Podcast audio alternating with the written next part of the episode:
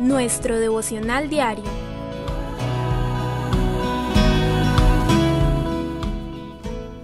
La palabra de hoy, bendice alma mía al Señor.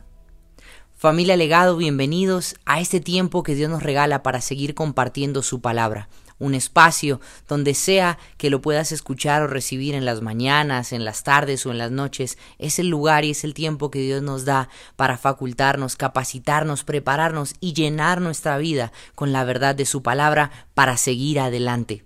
Hoy vamos a hablar de algo muy especial que se encuentra en el Salmo 103 y el salmista dijo, Alaba alma mía al Señor, alabe todo mi ser su santo nombre. Alaba alma mía al Señor y no olvides ninguno de sus beneficios. Él perdona todos tus pecados y sana todas tus dolencias. Él rescata tu vida del sepulcro y te cubre de amor y compasión. Él colma de bienes tu vida y te rejuvenece como las águilas.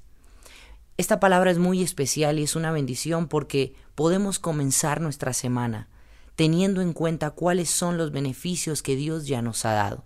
Pero piensa por un instante, nuestra tendencia muchas veces como seres humanos, como hijos, es estar reclamando, exigiendo o pidiéndole al Señor todos los días. El Señor sabe de qué tenemos necesidad, pero que nuestra meta esta semana, este día, sea tal vez un poco diferente, no esperando ver qué podemos recibir o conseguir de parte de Dios, porque como acabamos de ver, Dios ya nos dio todo, ya derramó beneficios sobre tu vida y sobre la mía, sino que hoy el día comience de una manera diferente. Esta vez proponte comenzar pensando en qué puedo darle yo al Señor, qué puedo hacer yo en el reino, qué puedo hacer yo en esta tierra que bendiga al Señor, que alabe a Dios. Eso significa que honre a Dios. ¿Y sabes por qué? Todo mi ser, toda mi alma, todo lo que somos debe alabar y bendecir a Dios porque Él nos ha beneficiado, perdonando nuestros pecados.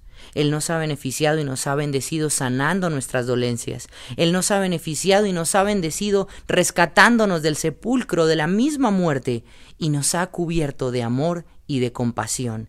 Y como termina este salmo es maravilloso, Él colma de bienes, o sea, de bendiciones, tu vida y te rejuvenece como las águilas. La fuerza que necesitas viene de Él. No le pidas más nada porque Él ya te ha dado todo.